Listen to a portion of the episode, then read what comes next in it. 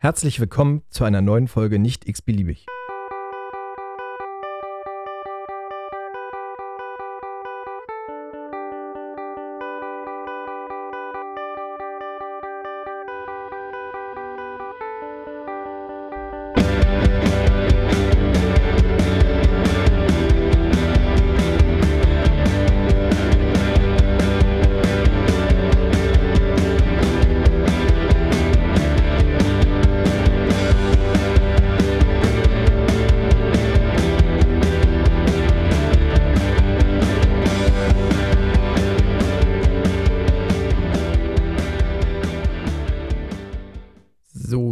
Wünsche ich erstmal allen Zuhörern ein gesundes neues Jahr. Ich hoffe, ihr seid alle gut reingerutscht und äh, die wenigsten von euch mussten irgendwo arbeiten und äh, die allerwenigsten hatten vielleicht auch noch Dienst an Silvester und mussten dieses ähm, wirklich, kann ich fast sagen, furchtbare Silvester in Berlin ertragen, ähm, weil die Zustände, die sich in Berlin abspielten auf den Straßen, also ich war nicht in Berlin über Silvester, ich war im benachbarten Sachsen und ähm, dort ging es relativ ruhig und gemäßig. Wir waren aber auch auf einem kleinen Rittergut und auf einem kleinen Hof. Aber äh, die Bilder, die äh, aus Berlin uns erreichten, ähm, die waren wirklich furchtbar gewesen. Aber das soll in dieser Folge überhaupt gar nicht das Thema sein. Und ich möchte das jetzt auch gar nicht weiter ausführen und irgendwie noch verurteilen oder bewerten, ähm, was sich da in Berlin abgespielt hat. Aber es war auf jeden Fall nicht wirklich schön. Ähm, was ich gelesen habe und was ich jetzt auch im Nachhinein, also ich war jetzt schon wieder einige Tage arbeiten gewesen, ähm, und was wir halt auch noch an Verbrennungen und ähm, abgesprengte Finger, irgendwelche Koldexwechsel nach Amputationen oder nach Amputationen sogar noch bei einigen und tatsächlich auch bei vielen kleineren Kindern. Ähm, das ist was, das, das man überhaupt gar nicht möchte und schon gar nicht zu Silvester. Vor allen Dingen die Kinder sind ja wirklich eher unverschuldet meistens in diese Situation gekommen. Ähm, und sind ja halt überhaupt nicht äh, eigentlich fähig mit diesen äh, Blitzknallern oder Feuerwerksraketen oder so wirklich äh, adäquat umzugehen und gehören eigentlich auch nicht in Hände eines 5, 6, 7 oder sogar teilweise 12-Jährigen. Ähm, aber so viel erstmal dazu. So, die Folge heute wird ähm, nur äh, durch mich sozusagen präsentiert. Der Stefan wird wahrscheinlich äh, auch öfter in den nächsten Wochen noch Teil dieses Podcasts sein. Ähm, da müssen wir noch ein bisschen uns auch mal zusammensetzen und das zeitlich uns auch mal zusammensetzen und das irgendwie auch hinbekommen. Themen gibt es auf jeden Fall mehr als genug. Ähm, das heutige Thema, was ich gerne mit euch oder was ich euch gerne näher bringen möchte, ist ein Thema, was ich eigentlich schon im November auf der Agenda hatte, jedenfalls in meinem Kopf, in meinem, in meinem Notizblock, in meinem Ranking, ähm, wurde dann aber durch einen, durch einen traumatischen Vorfall, den ich auch teilweise begleiten musste, bei uns im Haus ähm, etwas nach hinten verschoben, weil ich einfach auch mental nicht, nicht bereit war, zu dem Zeitpunkt überhaupt darüber zu sprechen. Also das hätte ich, glaube ich, auch nicht hinbekommen. Jetzt sind einige Wochen ins Land gegangen. Das Ganze hat sich ein bisschen gesetzt, ähm, kommt immer noch ab und zu hoch, aber ähm, es ist äh, schon auf jeden Fall etwas gesetzter, als es noch im November war. Und das Thema heute ist Organspende. Wer die Überschrift gelesen hat, äh, wird das wahrscheinlich schon sich denken können. Ähm, und das Thema Organspende auch relativ einfach erklärt und vielleicht so mit manchen Mythen oder Verwirrungen halt auch aufräumend, die auch in den Medien teilweise halt ja, stattfinden. Und das war tatsächlich in der gleichen Woche mit dem Vorfall, von dem ich äh, nachher vielleicht noch kurz erzählen werde, ähm, gab es einen Vorfall in Berlin mit einem mit Betonmischer und einer jungen Frau. Ähm, und was mich danach halt so massiv aufregte in den Medien war halt die, die Äußerung der Medien oder die Berichterstattung der Medien über den, über den äh, Tod dieser, dieser jungen Frau. Äh, und danach, also kurze Zeit später, wurde dieser Tod halt zurückgenommen und dann wurde halt gesagt, äh, nee, Entschuldigung, die ist noch gar nicht tot, sondern die ist äh, nur hirntot und aber noch gar nicht gestorben. Äh, und da versuche ich jetzt wirklich in dieser Stunde, und ich hoffe, ich bleibe in einer Stunde, auch so ein bisschen Licht ins Dunkel zu bringen, dass auch nicht äh, in der Medizin arbeitende Leute vielleicht auch verstehen, wie sich das Ganze abspielt, ähm, warum passieren Sachen, wie sie passieren, wer organisiert das, wer macht was und ähm, vielleicht nicht im einzelnen Detail äh, drauf eingehen werde, aber so im Großen und Ganzen, da, dass man überhaupt versteht, was passiert da. Also da gibt es, glaube ich, eine ne große Blase ähm, im, in der Bevölkerung, die, die halt nicht weiß, warum und wie funktioniert das Thema Organspende, wie ist die Verteilung, wie funktioniert eine Hirntoddiagnostik, kann man da einfach so für Hirntod erklärt werden. Und äh, meiner Meinung nach ist da die, die Medienlandschaft äh, größtenteils dran schuld, dass die da halt wirklich, ähm, ja, teilweise wirklich Quatsch schreiben. Also da sind wirklich Sachen, ähm, auch in der ausländischen Presse, in der amerikanischen Presse, ähm, werden da Sachen erzählt oder nur Teil, Teilwahrheiten halt niedergeschrieben, wo ich denke, jeder, der in der Medizin arbeitet, der da vielleicht Kontakt zu hat oder wenigstens ein bisschen Einblick in die Materie hat, der rauft sich die Haare, falls er noch welche hat und sagt, okay, was ist das für ein Quatsch? Das stimmt hinten und vorne nicht. Und ist so auf ein minimal schlechtes Niveau runtergebrochen, ähm, dass man das dann vielleicht glaubt und dadurch halt vielleicht auch Leute davon abschreckt, ähm, eventuell in so einer Situation halt auch seine Organe oder die Organe von Angehörigen äh, zur Verfügung zu stellen und äh, Leuten, die wirklich dringend darauf angewiesen wären, äh, da vielleicht eine Chance zu verwehren, äh, eventuell noch Wochen, Monate oder Jahre weiterzuleben. So, dazu müsste ich erstmal erklären, wer das Ganze organisiert. Also in Deutschland gibt es die DSO, das ist die Deutsche Stiftung für Organtransplantation. Ähm, die macht das so seit 1963 in Deutschland, dass die halt die Organe, die Organentnahme und die Organvergabe halt ähm, lenkt und steuert. Das Ganze natürlich funktioniert nur in Verbindung mit Kliniken, in denen Organe entnommen werden können, äh, die das technische und, und auch das ähm, menschliche Know-how haben, das überhaupt durchzusetzen und durchzustemmen, also äh, kapazitätstechnisch überhaupt zu stemmen. Und ähm, die DSO ist da der, der Ansprechpartner Nummer eins in Deutschland, im, im deutschen äh, Raum.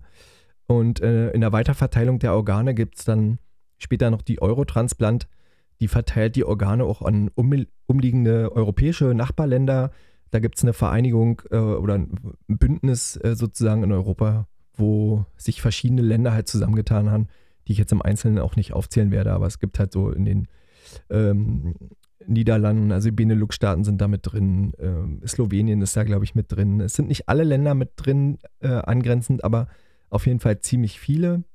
Also es äh, heißt halt dann nicht, dass ein deutsches Organ halt auch wirklich nur in Deutschland bleibt, aber es kann halt auch sein, dass ein Deutscher in München jetzt äh, ein, ein, Organ aus Slowenien bekommt, weil auch einfach der Weg viel kürzer ist. So, das Ganze machen die seit 1963 und ähm, seit 1963 äh, in der Statistik bis 2021 wurden äh, 146.087 Organe transplantiert in Vermittlung der DSO.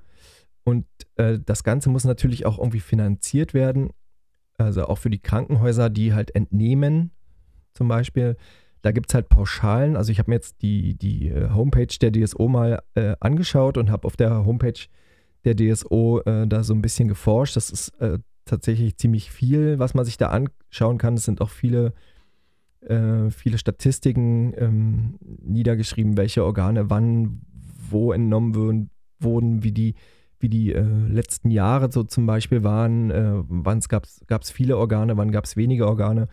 Ähm, das ist halt auch so ein bisschen äh, manchmal abhängig von anderen Faktoren und äh, auch sehr schwankend, was das angeht.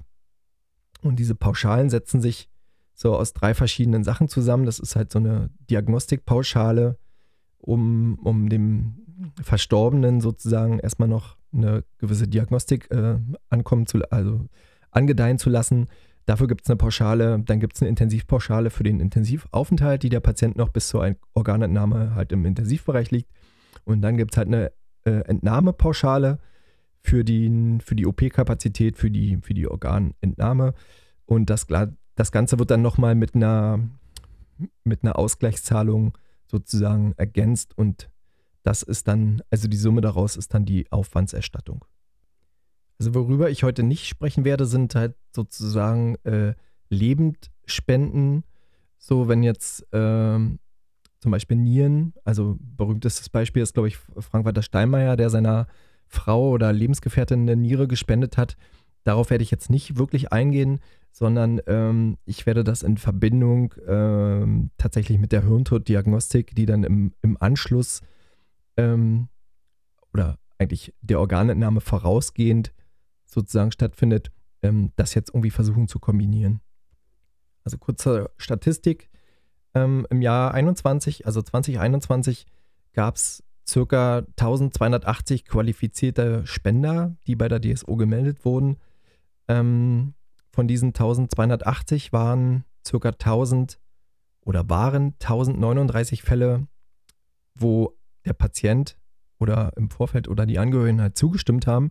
Bei 241 Fällen äh, gab es dann halt keine Zustimmung. Das passiert tatsächlich ja auch und wieder. Ähm, dazu könnte ich eigentlich erstmal auch noch kurz was erzählen. Und zwar vor der ganzen Pandemie-Geschichte, als der Gesundheitsminister noch Jens Spahn hieß, hatte er, vielleicht kann sich der eine oder andere noch daran erinnern, ähm, versucht im Bundestag die Widerspruchsregelung äh, durchzusetzen. Genau, das war 2020. Um, weil bis dato oder dann leider auch danach noch gibt es halt die Zustimmungslösung. Also in Deutschland oder zum Beispiel auch in der Schweiz oder in Dänemark. Was bedeutet, dass jeder aktiv zustimmen muss zu einer Organentnahme nach einem oder nach einem Unfall und einer Hirn, Hirntoddiagnose. Ähm, die Widerspruchsregelung, die gibt es halt in, in anderen Ländern, zum Beispiel in Spanien. Ähm, und die Widerspruchsregelung würde bedeuten, dass jeder Erwachsene, also jeder 18 oder nach Land halt auch manchmal 21-Jährige, muss aktiv widersprechen, dass seine Organe nach dem ähm, nach dem Tod des Gehirns sozusagen weiter verwendet werden können. Das würde die Widerspruchsregelung, die der Herr Jens Spahn halt durchbringen wollte, die leider im, also in meinen Augen leider im Bundestag äh, durchgefallen ist und somit leben wir in Deutschland weiter mit der Zustimmungslösung, äh, was das ganze Prozedere etwas erschwert. Es ist jetzt trotzdem nicht, nicht schlimm, also aber prozentual gibt es bei uns weniger Spendenbereitschaft, als es zum Beispiel in Spanien der Fall ist, die halt mit einer Widerspruchsregelung ähm, leben und arbeiten und damit wahrscheinlich auch schon groß geworden sind. Ich habe jetzt keinen Überblick, wie lange das in Spanien halt schon so funktioniert, aber äh, ganz so unglücklich scheinen sie damit nicht zu sein, weil es, äh, es gibt halt keinen Unmut der Bevölkerung, die jetzt sagen, nee, hier werden zu viele Organe gespendet und äh, uns wurde keiner gefragt. Also so ist es ja dann im Endeffekt ja auch nicht, aber da gehe ich nachher nochmal kurz drauf ein. Ähm, die einzige Ausnahme, die ich vielleicht noch kurz erwähnen kann, das wäre Bulgarien. Bulgarien ähm, hat eine Notstandsregelung und zwar ist eine Organentnahme da im Notstand immer zulässig. Und das Krankenhaus äh, kann sich da halt wirklich immer durchsetzen. Wie das im Einzelnen aussieht, kann ich nicht, äh, kann ich nicht verifizieren und nicht nachvollziehen. Äh, Habe ich aber jedenfalls in einem wissenschaftlichen ähm, Artikel gelesen und fand das ein bisschen beängstigend, aber okay, das ist halt Bulgarien und äh, nicht Deutschland. Und ähm, die werden sich schon was beidenken, denke ich mal. Also diese 1280 qualifizierten Spender haben ja meistens tatsächlich ähm, mehr als ein Organ äh, zu vergeben. Und in Deutschland waren äh, 2021 8738 äh, Patienten gemeldet, die transplantabel sind. Also da gibt es halt die, die Transplantationsliste, von der, glaube ich, schon jeder mal irgendwie gehört hat. Ähm, das ist halt wie eine, wie eine Tabelle, wo man halt nach oben oder nach unten rutscht. Äh, je nachdem, wie dringlich man sein, sein äh, Organ bekommt. Und äh, schließlich äh, gespendet wurden 2905 Organe. Ja, also wenn man das so, wenn man das mal so sieht, ähm, oder so liest und die Zahlen mal vergleicht, ist das relativ wenig. Mit fast 9000 Leute, die halt auf ein Organ warten, sind nur knapp äh, 3000, also nur fast ein Drittel äh, Organe wirklich gespendet worden. Das heißt, die anderen 6000, die halt nichts abbekommen haben, weil sie halt entweder noch nicht krank genug waren oder vielleicht in der Zwischenzeit verstorben sind, ähm, haben dann einfach entweder Pech gehabt oder nutzen vielleicht im nächsten, können im nächsten Jahr vielleicht die Chance nutzen, ähm, dann wieder ein Organ oder ein, ein, äh, weiter auf der Organtransplantationsliste nach oben zu rutschen. Ähm, das war, glaube ich, auch das Problem. Ich glaube, in Süddeutschland, wo so vor zehn oder zwölf Jahren gab es da mal einen ganz großen ähm, Vorfall, wo Patienten bevorzugt behandelt wurden. Das war halt ein Riesenskandal, Organspendeskandal.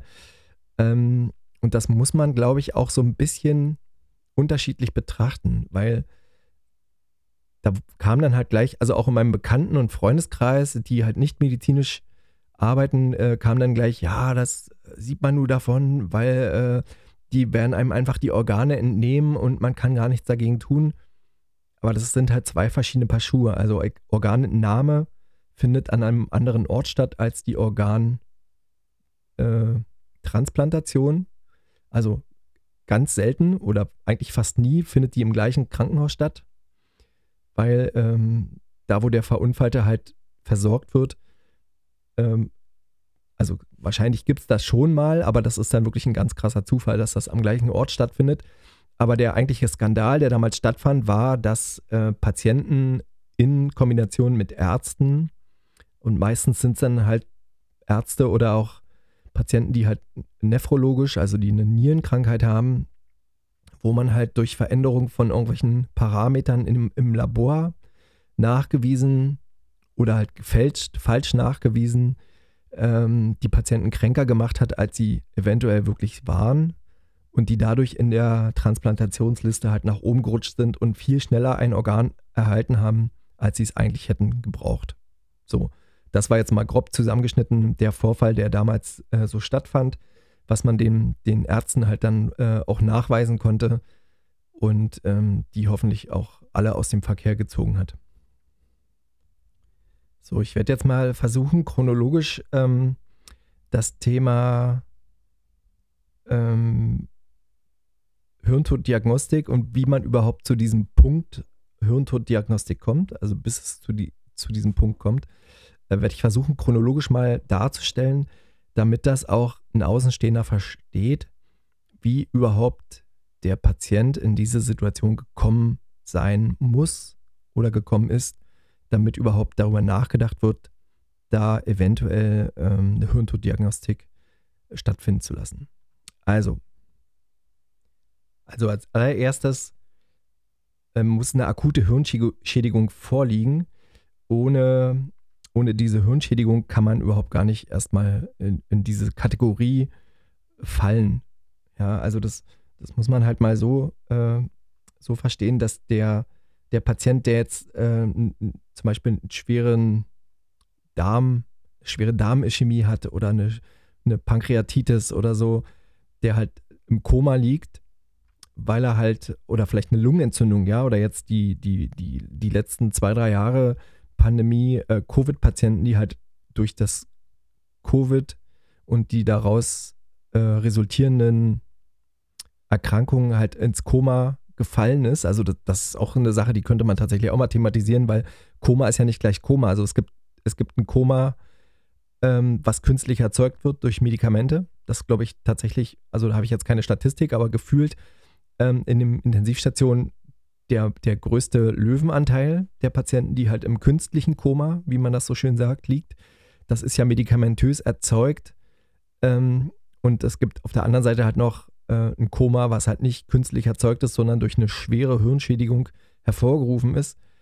Ähm, und nur dann kann man halt auch wirklich äh, irgendwann eventuell Hirntod sein oder ähm, eine Hirntoddiagnostik machen. Also jemand, der im künstlichen Koma ist.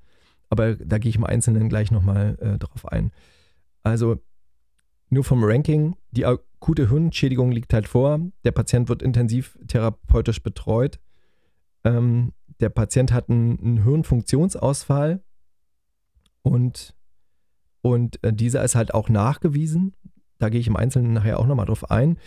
ähm, dann hat eigentlich jedes Krankenhaus auch einen Transplantationsbeauftragten. Also jedenfalls jedes, jedes äh, große Krankenhaus, was auch einen angeschlossenen OP hat. Ähm, und dieser Transplantationsbeauftragte kann im Groben schon mal einschätzen, ist dieser Patient überhaupt jetzt eventuell geeignet für eine Organspende.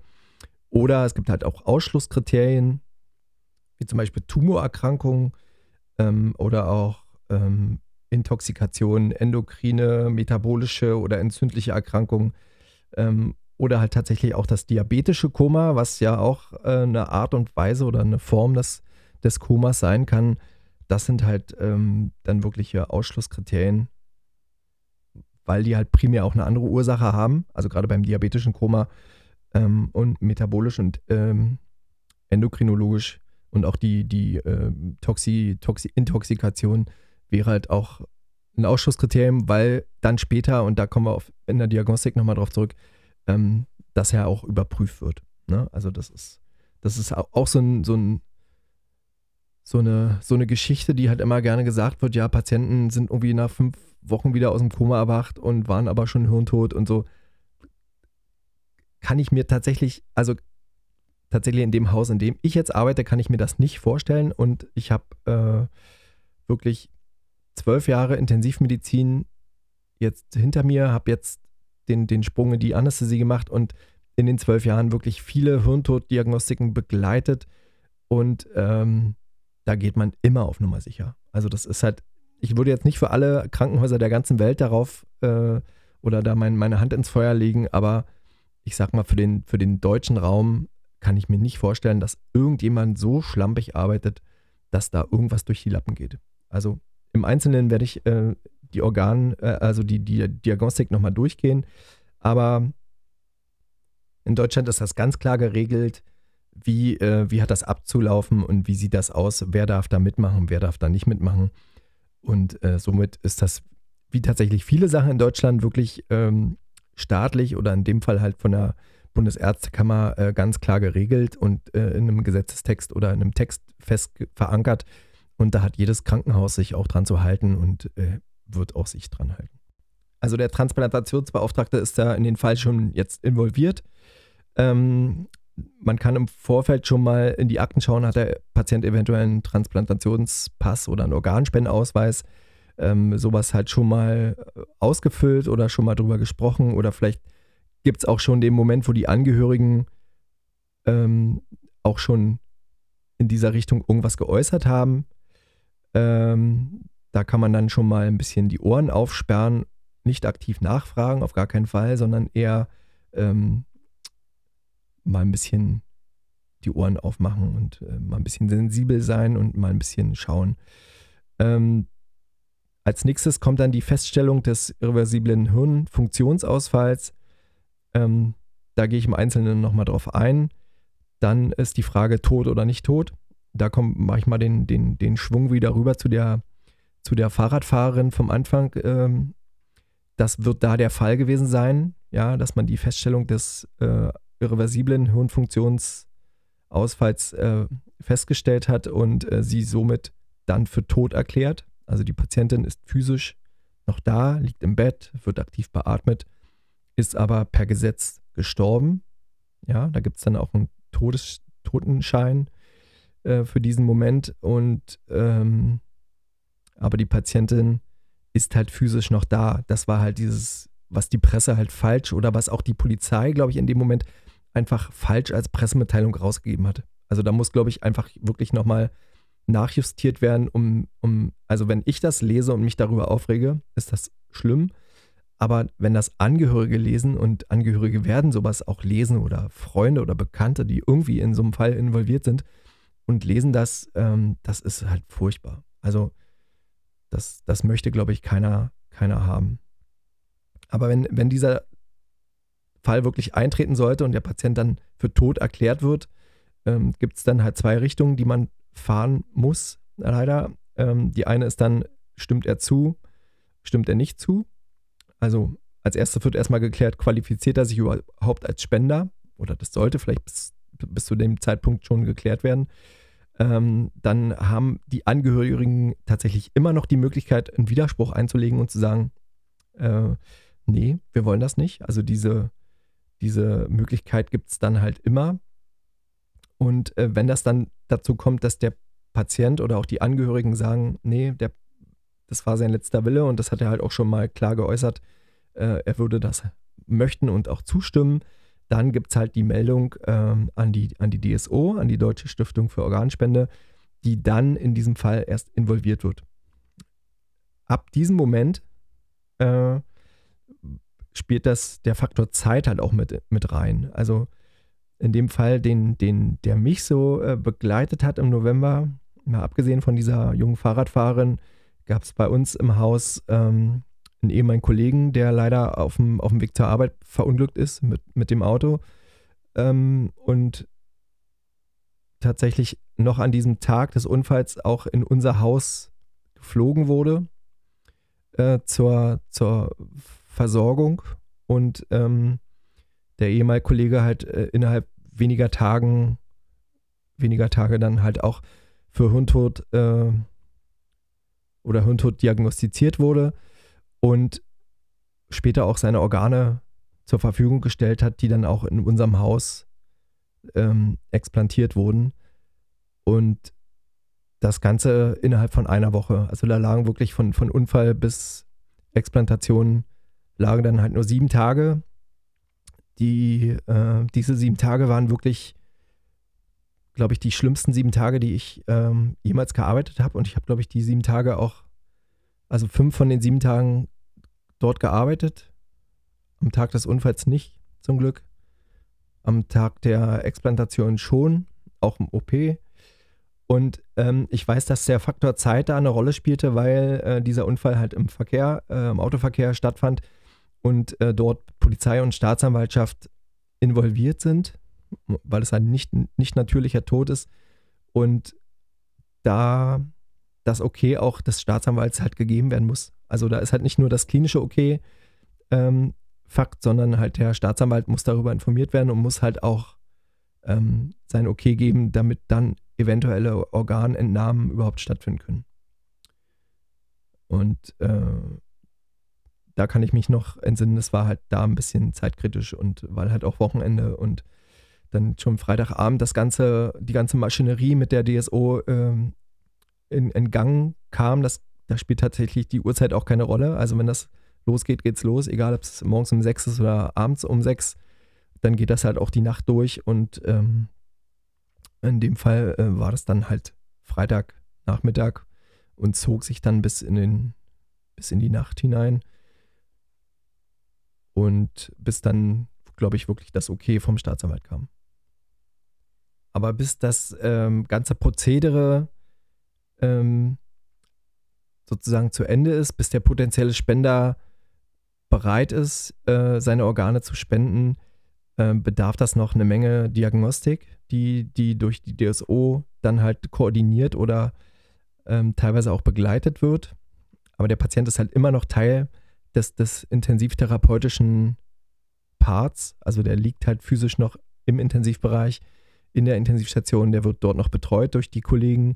Der bekommt auch noch Medikamente, der bekommt halt auch ähm, eine organprotektive Behandlung und Maßnahmen, also kreislaufunterstützende Maßnahmen und natürlich im, im besten Fall halt auch die, also nicht im besten Fall, sondern äh, die, die, ähm, die Überdruckbeatmung, also die Beatmung, das ist halt der, der wichtigste äh, Motor sozusagen. Ohne Beatmung kein, kein Kreislauf. Und ähm, das übernimmt halt Krankenhaus, diese organprotektive Maßnahme.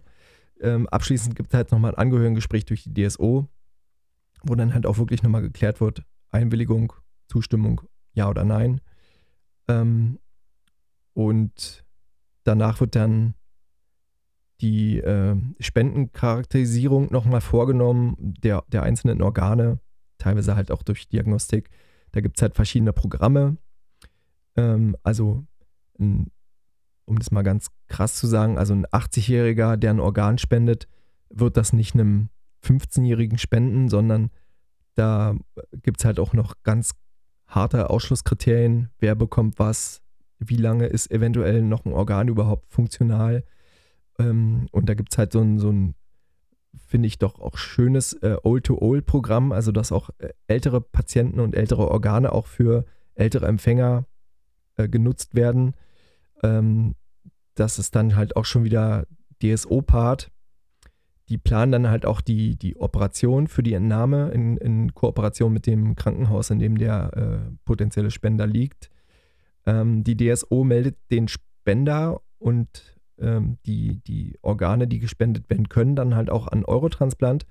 Das macht die DSO tatsächlich äh, alleine, haben dann auch ihre verschiedenen Programme und Computer, mit denen sie halt auch kommen und verschiedene Blutentnahmen, die halt nochmal gewünscht werden, die werden dann mit Kurier auch nochmal verschiedene Labore geschickt. Ähm, das, in Berlin wird das relativ gut ablaufen. Ich kann mir vorstellen, dass in ländlichen Regionen äh, da die Wege halt auch wesentlich weiter sind wird das alles auch vielleicht nochmal ein bisschen, bisschen mehr Zeit in Anspruch nehmen, ähm, als es vielleicht in Berlin ist, wo man doch schon eher zentral auch ein Labor hat, wo man was machen kann. Also es gibt halt Sachen, die, die vielleicht in unserem Labor schon gemacht werden. Manche Sachen werden dann halt zum Labor Berlin geschickt oder vielleicht haben die, haben die von der DSO auch noch ein eigenes Labor, wo sie Sachen hinschicken können. Ähm, aber das ist halt außerhalb unseres oder des Tätigkeitsfeldes meiner Kollegen im Intensivbereich. Das macht die DSO halt ganz allein. Ähm, Im späteren Verlauf kommt es dann zur Organentnahme. Das ist halt wieder in Kooperation mit dem Krankenhaus, in dem der Spender halt liegt. Ähm, und die Organtransplantation oder den Organtransport nach Explantation, da die ganze Koordination übernimmt halt wieder die DSO. Da hat die das Krankenhaus also null Anteil. Ne? Also das ist halt ein Riesenauflauf an verschiedenster Menschen, die halt teilweise eingeflogen, eingefahren werden, manchmal mit Flugzeug, vom Taxi, vom Flughafen, äh, von Tegel sind die manchmal halt auch kurz mit Wege mit dem Hubschrauber gebracht worden, wenn es halt schnell gehen muss äh, oder Organe halt weiter wegfliegen müssen, manchmal bis nach Wien oder so. Ähm, und das, die, die ganze Koordination äh, wird halt von der DSO übernommen und später zum, zum Ende der, der Explantation ähm, die Versorgung findet dann halt wieder durch den durch den äh, durch das Krankenhaus statt und halt auch durch die Kollegen, die die da vor Ort arbeiten und ähm, dann ist halt der der Organspendeprozess sozusagen abgeschlossen. Also das ist jetzt mal so chronologisch von oben nach unten ähm, durchgetickert, wie wie das in der Regel abläuft jedenfalls bei uns im Haus, wie das so abläuft. Ähm, und im Einzelnen, um, um mit, diesem, mit diesem Relikt oder mit dieser Hirntoddiagnostik im Einzelnen auch mal ein bisschen aufzuräumen oder vielleicht mal da ein bisschen Licht reinzubringen, wie das Ganze funktioniert, komme ich jetzt im nächsten Teil. Also kann ich ja eins mal vorwegnehmen. Ähm, auch die Statistik habe ich ähm, auf der DSO-Seite gefunden. Äh, und zwar ist das die Todesursache der einzelnen Spender und das ist jetzt nur die Statistik von 2021. Ähm, also intrakranielle Blutung, also Blutung im Kopf, das waren so 459 Spender gewesen. Das macht äh, in der Gesamtsumme so knapp 51, ein bisschen über 51 Prozent aus. Dann ischämisch-hypoxische Hirnschäden durch beispielsweise Ertrinkungsunfall oder so äh, machen immerhin schon oder noch 218 äh, Spender aus. Das sind dann so knapp 23,5 Prozent. Schädelhirntraumata durch Verkehrsunfälle ähm, waren dann 131, das sind nochmal 14 Prozent ungefähr. Äh, und die unteren drei, also Hirninfarkte, ist mit 91 Spendern auch nochmal fast bei 10 Prozent. Und die, die geringen Prozentsätze sind so entzündliche Hirnschäden und primäre intrakranielle Tumore.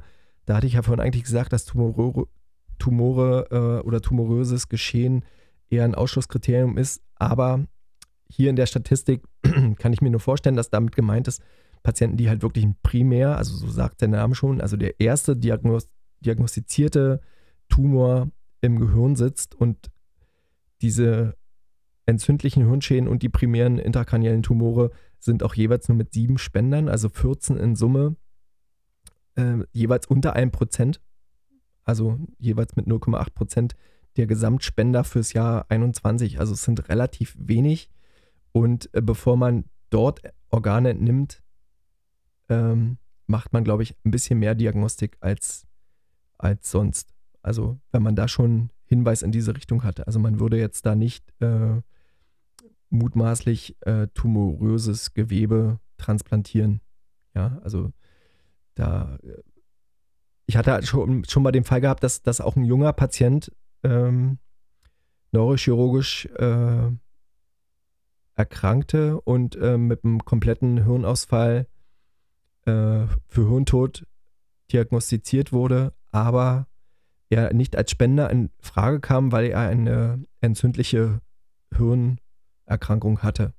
Und keiner wusste oder keiner nachvollziehen konnte, sind eventuell andere Organe betroffen durch diese entzündliche Hirnerkrankung. Also da kommen ja so ein paar Sachen, also so ein paar, paar äh, Sachen aus dem Urlaub, die man da mitbringen kann oder halt auch eine, eine normale ähm, Hirn, Hirnhautentzündung, viral oder bakteriell, wo man dann halt auch ähm, ja, unterscheiden oder halt auch wirklich äh, das Risiko nicht eingehen wird, ähm, da eventuell Organe zu transplantieren. Also deswegen sind diese beiden Sachen auch wirklich relativ äh, geringprozentig. So, jetzt komme ich aber zur Hirntoddiagnostik.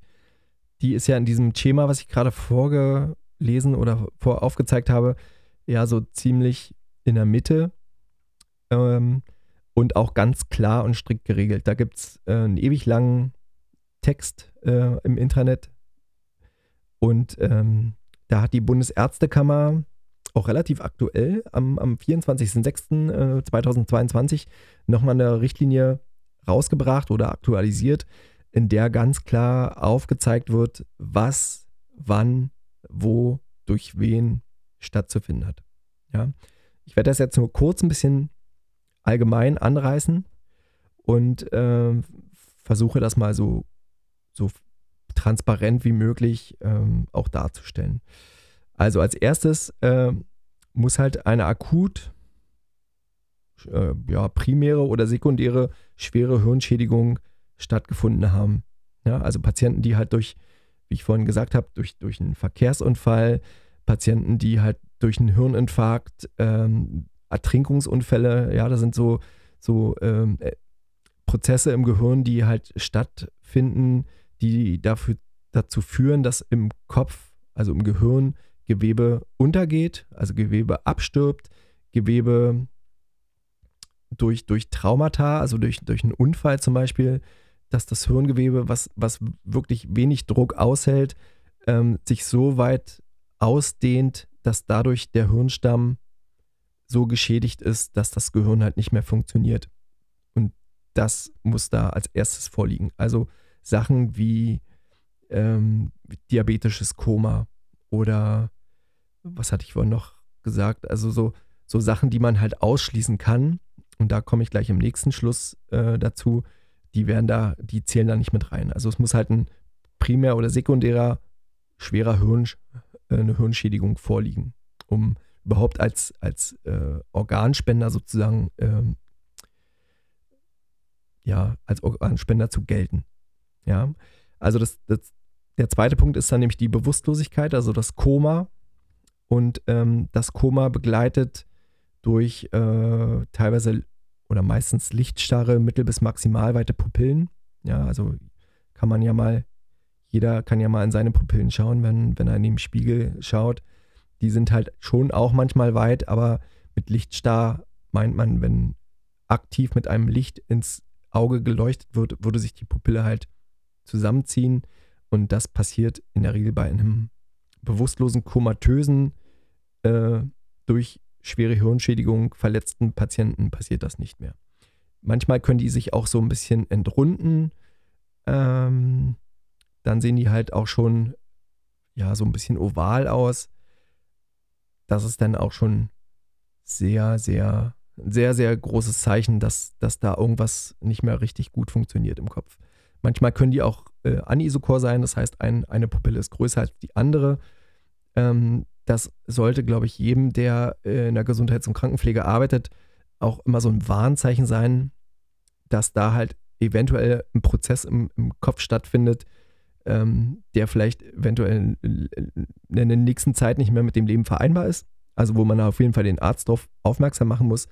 Auch, ähm, auch meine jungen Kollegen Auszubildenden im OP, die, die können das tatsächlich schon ganz gut, dass die nach dem, nach dem Intubationsvorgang äh, in, zur Einleitung der Narkose halt ähm, gibt es einen Augenschutz und bevor der Augenschutz aufgetragen wird, wird erstmal in die Pupillen geguckt und geguckt, okay, beide sind gleich groß, beide sind unterschiedlich groß. Diese Info an den Arzt oder einfach nur laut in den Raum geworfen und äh, damit man den halt auffangen kann. Und das ist, glaube ich, ein ganz, ganz wichtiger Prozess, auch für die, für die äh, Übernahme im, in der Station, ja, also für die Schichtübergabe sozusagen, dass man da halt auch in die, in die Augen schaut. Gerade wenn es ein neurochirurgischer Patient ist, dann auf jeden Fall, aber auch mal andere Patienten, äh, weil es gibt halt auch noch Ausschlusskriterien, wo die Pupillen auch schon mal unterschiedlich groß sein können, zum Beispiel bei einer, bei einer OP am Auge oder wenn einer ein Auge weit geträufelt wurde, weil er gerade beim Augenarzt war oder so. Also da gibt es halt auch noch verschiedene Sachen. Aber in der Regel hat der, der äh, Patient, der für die, für die äh, Organentnahme äh, vorbereitet wird oder wo eine Hirntoddiagnostik stattfinden sollte, in der nächsten Zeit, ähm, hat meistens halt weite Lichtstarre, manchmal entrundete Pupillen. Dann gibt es ein, ein Phänomen, was man bei einem Hirntoten auch immer sehen kann. Das ist ein, das nennt man Puppenkopfphänomen. Ich habe gestern tatsächlich bei YouTube mal geschaut, äh, ob ich das irgendwie als, als Bild oder als Video, also bei YouTube findet man ja wirklich eine Menge und die Amerikaner filmen und fotografieren halt auch eine Menge, aber die haben halt viele pathologische Sachen gefilmt oder habe ich gefunden bei YouTube, aber das Puppenkopfphänomen ähm, war tatsächlich nur als Simulation da und da habe ich mir schon gedacht, also es wird keiner eine, eine Hirntoddiagnostik mit einem, mit einem Patientengesicht so online stellen. Das wäre wirklich pietätlos. Ähm, aber um das vielleicht mal zu erklären, was das Puppenkopfphänomen ist, also man kann das ungefähr mit dem Gimbal von der Kamera vergleichen, also Gimbal so ein, so ein Bildstabilisator. Und ähm, wir normal hirngesunden Menschen, wenn wir den Kopf nach links drehen, können, können wir die Augen, naja, wie soll man das sagen? Also dann bleiben die Augen, gucken geradeaus weiter. Wir drehen den Kopf nach links, die Augen gucken weiter geradeaus.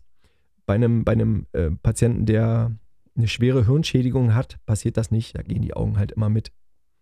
Und ähm, das Ganze wird dann so als Puppenkopfphänomen, also bei einer, weil beim Puppenkopf das halt genauso ist, wird das halt als Puppenkopfphänomen beschrieben. Und das äh, kann man tatsächlich sehr eindrücklich ähm, bei einem Hirntoten halt sehen. Dann haben die meistens, oder nicht meistens, sondern einen beidseitigen Kornealreflexverlust. Also Kornealreflex ist der Reflex, wenn man über die Augenlider streichen würde, würde der Hirngesunde halt äh, schon zurückziehen. Also die Augenlider würden sich bewegen. Das äh, funktioniert beim, beim Hirntoten nicht mehr.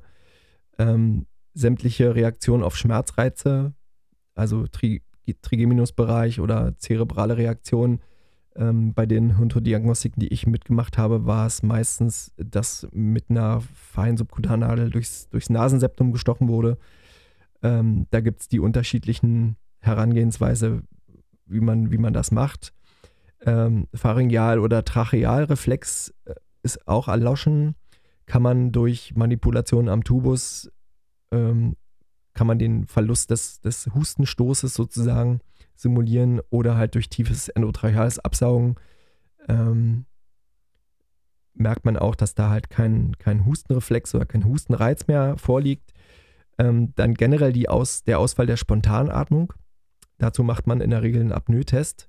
Also nicht in der Regel, sondern das ist tatsächlich in diesem Gesetzestext äh, der Bundesärztekammer auch so vorgeschrieben. Und in diesem Apnoe-Test, ähm, der Patient bleibt weiterhin beatmet also künstlich beatmet über Tubus oder Trachealkanüle ähm, mit dem Respirator, mit seinen Beatmungseinstellungen. Ähm, aber für den Apnoe-Test trennt man ihn vom Respirator, lässt den Tubus aber im, im Patienten, also der sichere Atemweg ist immer noch da. Und nur passiv wird dem Patienten Sauerstoff zugefügt. Das heißt, man gibt eine Sauerstoffsonde in den Tubus rein und der Patient atmet nicht. Ja, also man sieht dann kein, keine Thorax, kein Thoraxheben, kein Thorax senken, keine Atemmuskulatur, die irgendwie greift. Nur passiv gehen diese 15 Liter Sauerstoff ähm, über den Tubus in den Patienten rein und ähm, man macht eine BGA, eine Ausgangs-BGA. BGA ist eine Blutgasanalyse, in der man halt verschiedene Parameter monitoren kann. Und ähm, der, der Parameter, der uns da am meisten interessiert, ist der, das, das CO2, also das, das Kohlendioxid in der, in der Ausatmenluft oder also im Blut in dem Fall.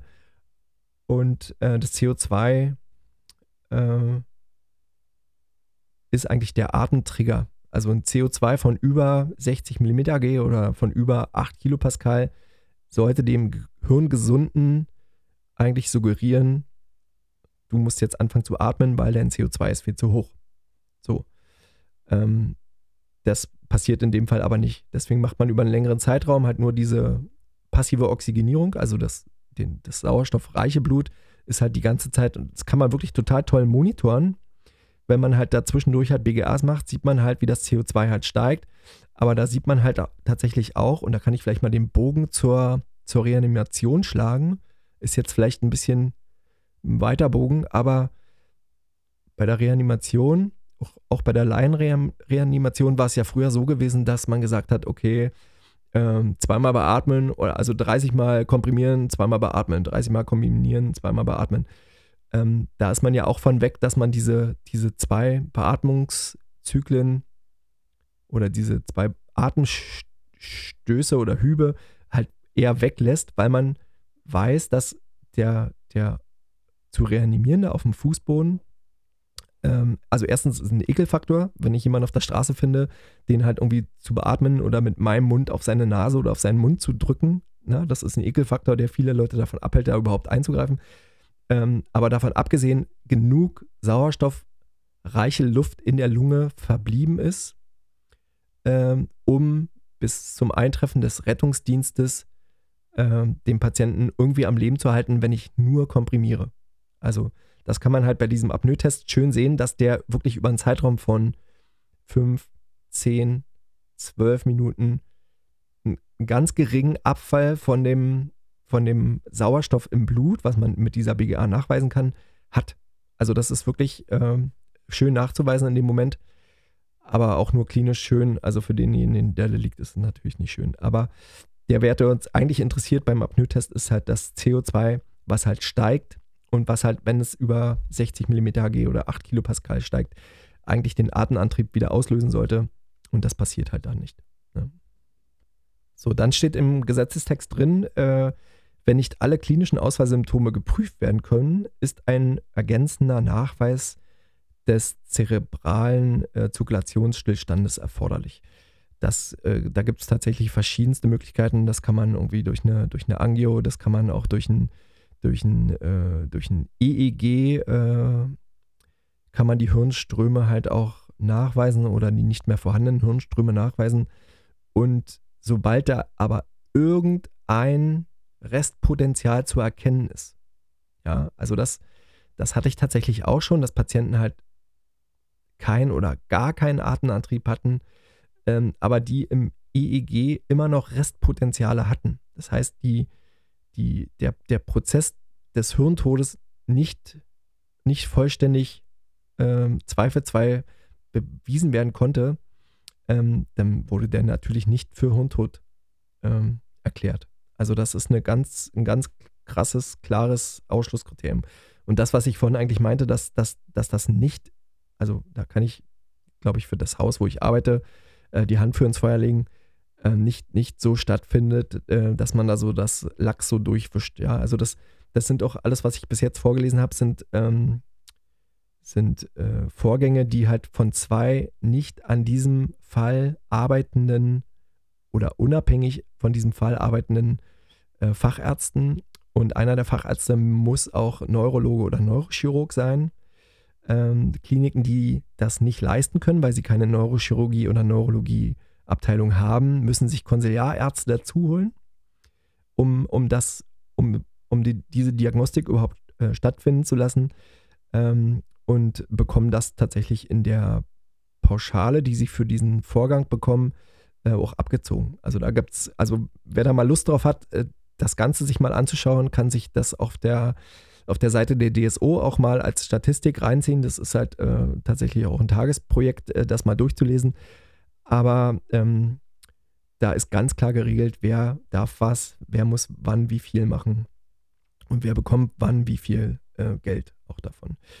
Und der dritte Punkt, ähm, der jetzt eigentlich noch fehlt, sind natürlich die Ausschlüsse ähm, äh, reversibler Ursachen der klinischen Symptome des äh, Hirnfunktionsausfalls. Darunter zählen tatsächlich dann auch die Toxikologie. Also da wird halt wirklich bis, äh, bis die Toxikologie, also bis Medikamente, die der Patient zum Beispiel bis zum Zeitpunkt des Infragekommens einer, einer äh, Hirntoddiagnostik überhaupt äh, hatte. Also sedierende Medikamente, starke Opiate, oder auch äh, Benzodiazepine, die noch vom Rettungsdienst verabreicht wurden, sind ja teilweise bis über Tage noch im Blut nachweisbar. Und das bedarf tatsächlich manchmal auch mehrerer Blutabnahmen an mehreren hintereinander folgenden Tagen, ähm, um da einen wirklich negativen Tox-Screen zu haben. Also bis da wirklich nichts mehr nachweisbar ist. Dann gibt es noch Ausschluss, äh, äh, noch ein Ausschluss oder reversibler Ursachen wäre zum Beispiel eine Hypothermie, also eine Unterkühlung des Patienten, die halt auch zu einem Koma führen kann. Dann, wie ich vorhin schon äh, sagte, endokrine, metabolische Sachen, wie zum Beispiel diabetisches Koma, wird natürlich auch gemonitort durch äh, viele Blutentnahmen, die stattfinden. Ähm, oder halt auch entzündliche Prozesse, die halt auch ähm, mit Laborentnahmen ähm, abgenommen werden können. Und erst dann, wenn das wirklich, also da gibt es halt auch auch am, im, im, in, dem, äh, in der Richtlinie der Bundesärztekammer ganz klare äh, Zettel, also Vordrucke, an, an denen man sich halt auch von oben nach unten durchhangeln kann. Äh, für, für Kleinkinder und für Neugeborene gibt es sogar nochmal extra Zettel, also für unter 12 und, und, äh, und Säuglinge gibt es nochmal extra Bögen, ähm, um sich da auch auch einzuschreiben. Also da wird halt auch der, der zu feststellende Arzt direkt namentlich mit drauf vermerkt, mit Druckschrift, ähm, damit das halt auch wirklich seine Richtigkeit hat. Und erst dann tritt sozusagen die Geschichte mit der DSO, die ich vorhin meinte, dann erst dann, wenn das wirklich zweifelsfrei festgestellt wird, geht erst die DSO mit ins, ins Spiel und fängt dann erst wirklich an zu, zu sammeln, zu diagnostizieren, was kann überhaupt benutzt werden und äh, wer bekommt dann was. Das geht dann tatsächlich manchmal relativ schnell. Also schnell ist in dem Fall vielleicht 12 bis 24 Stunden bis zur Explantation der, der verschiedenen Organe, ähm, je nachdem, wie lange die Diagnostik stattfindet und äh, wie aufwendig vielleicht auch die, die eventuelle Organentnahme ist, je nachdem, was man überhaupt alles nehmen kann. Also da gibt es halt auch wirklich und das kann man tatsächlich auch vorher festlegen, ähm, dass, man, dass man Organe nicht spenden möchte, zum Beispiel die Augen. Es gibt Patienten, die sagen, nee, also der Angehörige wollte das, der wollte Organe spenden, aber er wollte zum Beispiel keine Augen spenden oder keine Haut spenden. Also es gibt halt auch die Möglichkeit, äh, seine Haut zu spenden. Ähm, und zum Beispiel halt auch das Herz. Also auch diese Möglichkeit besteht, dass man, dass man sagt, okay, mein Her das Herz bleibt, den Rest könnt ihr alles haben, aber ähm, das Herz möchte ich halt nicht spenden. Also ich für mich persönlich ähm, kann tatsächlich sagen, dass ich äh, alles spenden würde, falls es dazu kommen sollte. Ähm, das habe ich tatsächlich auch schon, bevor ich überhaupt im Intensivbereich gearbeitet habe, gedacht. Aber durch die, durch die vielen Hirntoddiagnostiken, die ich begleiten durfte, ähm, hat mich das halt wirklich auch noch noch äh, bestätigt in, in, in dem Denken und Handeln und auch, auch wirklich meine Angehörigen, also auch meine nahen Angehörigen, mit denen ich darüber rede, äh, würde ich das halt auch empfehlen. Ich kann es natürlich nicht, nicht äh, irgendjemand äh, also vor, vorhersagen oder irgendjemand äh, sagen, dass er das unbedingt machen muss. Ähm, da ist, ist ja jeder frei in seiner Entscheidung, aber ich kann es einfach nur wirklich jedem empfehlen und äh, kann auch wirklich das Misstrauen teilweise verstehen durch die, durch die schlechte Umsetzung und die schlechte Kommunikation nach außen, gerade auch durch die Medien. Aber ich kann äh, da wirklich jeden vers versichern und dass das, dass das äh, in Deutschland äh, überhaupt kein Problem ist.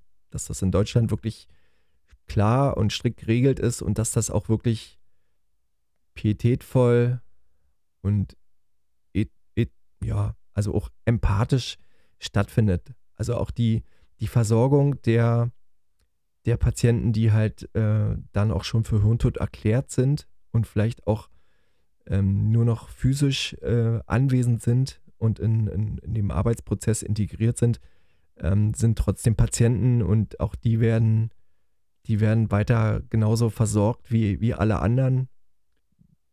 Also tatsächlich ist da die, die Versorgung der Angehörigen umso schwieriger und äh, auch nochmal eine extreme Herausforderung, weil das halt auch viel mit, mit, ähm, mit Schmerz und Trauer und auch mit, mit vielen Tränen verbunden, der ganze Prozess. Und ich habe ich hab schon krasse Fälle, also das, das mit, dem, mit dem Kollegen im November, das war halt tatsächlich schon sehr krass, äh, weil es halt auch noch äh, so nah und so und so äh, ja, also das ist halt, wenn man, wenn man jemanden kennt, ähm, ist das halt nochmal eine ganz andere Hausnummer. Also ich habe halt schon, ich glaube so 2010, 2011 äh, mal eine Organentnahme gehabt oder also eine Patientin, die war hier zu Besuch in, in Berlin, die hat ihren Sohn besucht, die war, kam aus Mexico City, aus Mexiko-Stadt und ähm,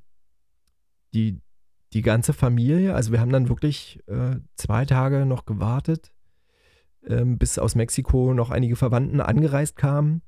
Ähm, und die, die ganze Familie, die, das waren dann so sechs, sieben Personen, ähm, haben in diesem, in diesem Patientenzimmer ähm, dann Abschied genommen von der Mutter ähm, und haben da wirklich gesungen, getanzt in dem Zimmer.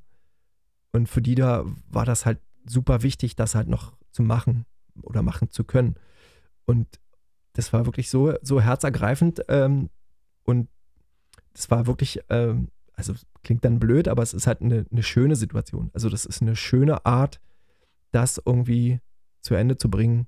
Und wenn man das halt noch begleitet und sieht, wie die Angehörigen auch scheinbar, also die, die war halt zu keinem Zeitpunkt in, in unserer Station ansprechbar und konnte irgendwie ihren, ihren Willen äußern, aber der Sohn muss mit ihr drüber gesprochen haben also für den war das ganz klar. Wir machen das jetzt so, das hätte die Mutter so gewollt. Ähm, und dann ging das alles seinen Gang und äh, hatte dann auch noch für, für sie und auch für die Angehörigen einen schönen Abschluss, in dem sie das halt auch noch gefeiert haben. Das ist halt in, in der Kultur wahrscheinlich so möglich. Äh, ich kann das mir jetzt so nicht wirklich vorstellen, aber für die war das halt so, so toll gewesen. Und ähm, für mich war das äh, ja, herausfordernd, aber dann irgendwie trotzdem schön. In dem Fall. Ja, was bleibt abschließend noch zu sagen? Also das Fazit aus der ganzen Geschichte ist, ähm, ich hoffe, ich habe das ein bisschen bildlich erklären können und auch für die, die, die nicht äh, in solche Fälle involviert sind oder müssen oder auch niemals in diese in diese Kategorie oder in diese Frage rutschen, äh, muss ich mich jetzt da entscheiden, muss ich für meine Angehörigen entscheiden.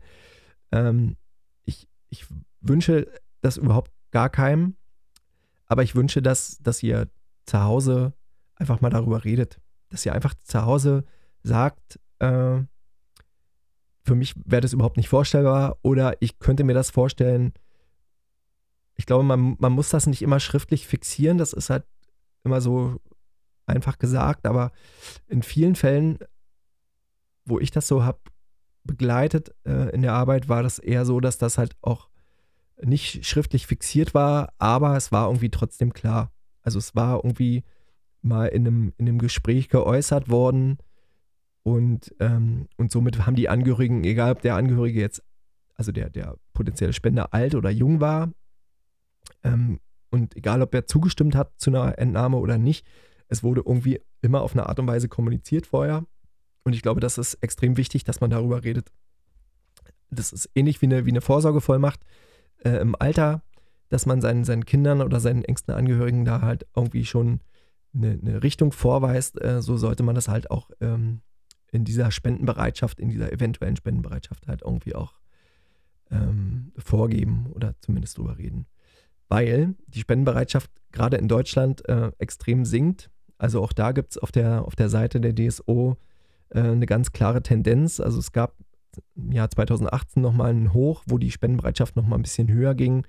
Ähm, jetzt gerade in den Pandemiejahren ähm, ist das wieder drastisch zurückgegangen und diese, diese Zahl, die ich vorhin vorgelesen habe, ich weiß nicht, was war das nochmal, 2300, 2000, warte mal, wo ist mein Zettel? Äh, ja, 2900 Organe, die entnommen wurden, das ist halt nicht wirklich viel. Also das sind 1280 ähm, qualifizierte Spender, wovon dann vielleicht auch nur knapp 1000 überhaupt ähm, gespendet haben. Das ist äh, für eine fast 80 Millionen Metro, also nicht Metropole, sondern für ein 80 Millionen Land äh, mitten in Europa äh, einfach zu viel. Also da sind uns die Spanier tatsächlich äh, weit voraus, was das angeht.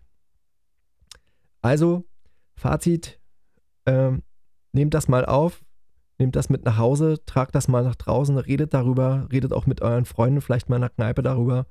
Man muss sich da nicht zwingend festlegen, aber man sollte auf jeden Fall darüber reden, dass halt auch die nächsten Angehörigen wirklich wissen oder eine, eine Richtung wissen, wie man da denkt und ob man da überhaupt äh, eventuell potenziell als Spender überhaupt in Frage kommt. So, das war ein ziemlich trauriges Thema eigentlich, aber ich glaube, es ist halt viel Aufklärungsarbeit nötig, um da halt auch mal ein bisschen Luft reinzubringen und, und das halt auch mal und das Volk äh, so als, als Gesprächsstoff auch mal mit reinzubringen. Weil es passiert tatsächlich öfter, als wir, als wir uns das vielleicht wünschen. Leider, als wir uns das wünschen, aber es passiert tatsächlich ziemlich oft und ähm, die Gretchenfrage, die dann kommt, die äh, sollte halt öfter, also ich hätte mir tatsächlich persönlich gewünscht, dass diese Widerspruchsregelung äh, nicht durchfällt, sondern dass das halt eher so rum funktioniert und man dann auch mal aktiv, aktiv auch mal raus muss. Also mit raus meine ich halt auch mal zum Amt oder zum, keine Ahnung, wo man das hätte dann beantragen müssen, den Widerspruch und sondern halt, ja, fand ich schade. Das war, glaube ich, für mich das einzigste Positive, was Jens Spahn bewirken wollte in seiner Legislatur. Das äh, hat halt nicht äh, geklappt. Aber vielleicht kommt der Nächste, der das irgendwann mal macht. Bei Herrn Lauterberg würde ich jetzt mich da nicht festlegen, weil der hat, glaube ich, genug eigene Baustellen. Ähm, ja.